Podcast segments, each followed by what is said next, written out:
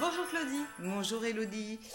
Donc la semaine dernière, on avait donné une recette de biscuits pour les fêtes et on avait euh, évoqué euh, justement euh, les différents sucres que l'on pouvait utiliser pour réaliser nos recettes. Donc est-ce que tu peux nous en dire un petit peu plus? Bah oui, c'était tout à fait normal de faire un point là avant les fêtes parce qu'on va cuisiner, on va vouloir se faire plaisir et faire plaisir.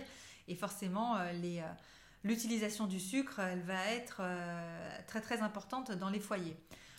Donc, euh, ben, pour les adultes comme pour les bébés, il est important de connaître des alternatives pour éviter justement d'avoir un apport euh, trop, trop important. D'accord. Et donc au niveau des sucres, on va éviter les sucres raffinés, bien sûr, hein, parce que ça va. Ben, en fait, le, le problème chez l'adulte comme chez bébé, d'abord, c'est que la saveur sucrée, c'est la première euh, qu'on découvre. Que ce mm. soit dans le lait maternel ou dans le lait maternisé, c'est la première saveur que bébé va découvrir. Et donc, il va avoir tendance à développer ben, du plaisir et à rechercher à renouveler ce plaisir. Donc, la saveur sucrée, il va la rechercher partout. Euh, pour autant, si on lui donne vite l'habitude d'en consommer trop, ça va donner de mauvaises habitudes au pancréas et puis surtout nous coloniser notre microbiote de manière pas très saine et voilà, avoir des conséquences autant sur la santé physique qu'émotionnelle du bébé. Donc non, donc le sucre raffiné, on y vient. Non, c'est pas la bonne solution parce que ben il, a perdu déjà tout son apport en vitamines, en minéraux, mhm. donc il n'est pas très intéressant. Puis il a un index glycémique qui est extrêmement élevé, donc euh, non, il faut s'en passer, il faut qu'on trouve autre chose. D'accord. Et c'est pour ça qu'aujourd'hui, ben, il y a quand même pas mal d'alternatives, beaucoup plus saines, avec un indice euh, glycémique beaucoup plus bas. Euh, c'est comme par exemple pour, le sucre de canne complet, c'est ça?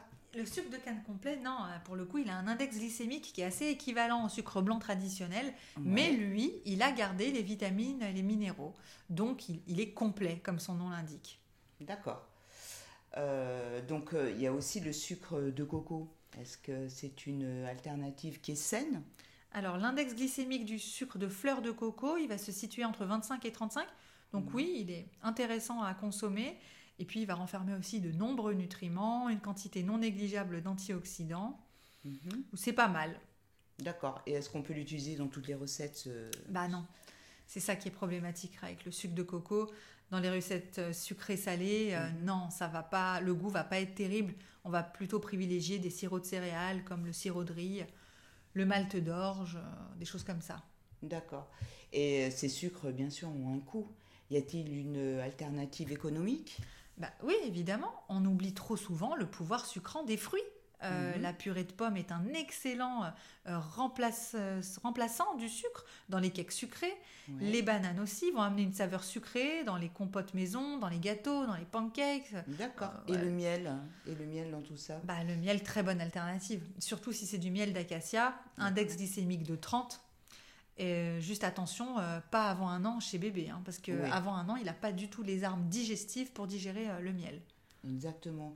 Et si on veut, euh, si on ne veut pas sucrer du tout, comment on peut tromper le palais de bébé? Alors, sur les sirops qui vont avoir l'index glycémique le plus bas, on va d'abord avoir le sirop d'agave.